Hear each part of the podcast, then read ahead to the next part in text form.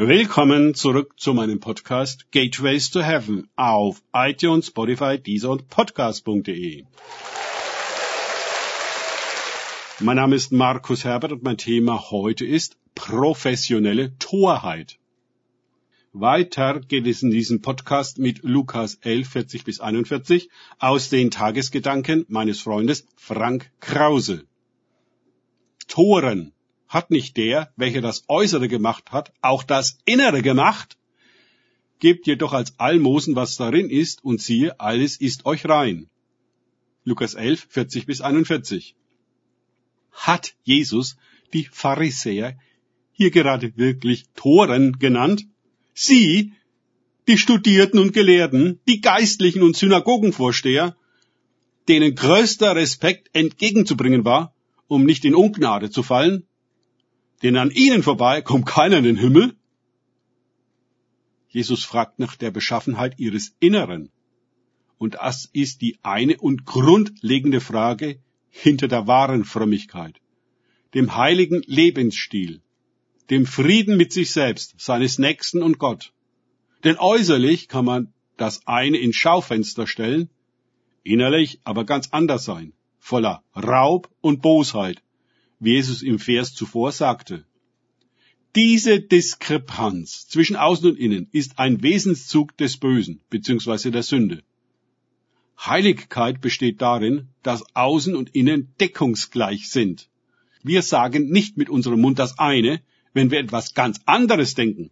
Wir tun nach außen nicht moralischer, klüger, fröhlicher, besser, lieber oder heiliger, als wir es inwendig in uns sind. Der Abgleich zwischen Innen und Außen die ganzheitliche Übereinstimmung, die wir auch Integrität nennen können, die Wahrhaftigkeit, in der wir ganz genau die sind, die wir sind, ohne eine Rolle zu spielen und uns zu verstellen, zu verdrehen und anzubiedern, das ist es, was Gott sehen möchte.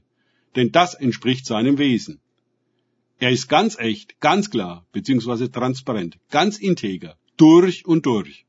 Darum können wir Gott glauben und uns auf ihn verlassen. Nicht so steht es um die Oberen von Kirche und Staat, die Experten und Würdenträger, denen Jesus vermitteln muss, dass sie nicht in der Wahrheit und im Licht leben, sondern in der Lüge und der Finsternis. Und dass ihr ganzer Stand im Besonderen davon durchdrungen und gekennzeichnet ist, gerecht und heilig zu tun, ohne es zu sein. Es gehört einfach zur Stellenbeschreibung ihres Berufes und wird entsprechend vorgemacht. Die Gefahr dabei ist, dass man irgendwann seiner eigenen Lüge glaubt und sie lebt, als sei sie die Wahrheit. Dann ist es sehr schwer umzukehren. Die Identifikation mit dem Schein ist so groß, dass das Sein dahinter verschwindet. Ein wesentlicher Teil der christlichen Übung für Jesus-Nachfolger ist die ständige Abgleichung zwischen unserem Inneren, wo wir sind, die wir wirklich sind, und unserem Äußeren, wo wir geneigt sind und von den Kindesbeinen an gelernt haben, dass von uns erwartet wird, eine gewünschte Rolle zu spielen, um von der Familie, der Schule, der Gesellschaft und auch der Kirche Gemeinde akzeptiert und respektiert zu werden. Die Pharisäer und Schriftgelehrten waren Musterbeispiele derjenigen, die es geschafft haben. Sie haben mehr oder weniger ihre Seele verkauft, um die Rolle des religiösen Gutmenschen einzunehmen und in ihrer klerikalen Hierarchie oder politischen Arena Karriere zu machen. Wer sie dabei sind, ist unwichtig. Aber Jesus legt ausgerechnet darauf den Finger. Wer bist du? Stimmen innen und außen überein?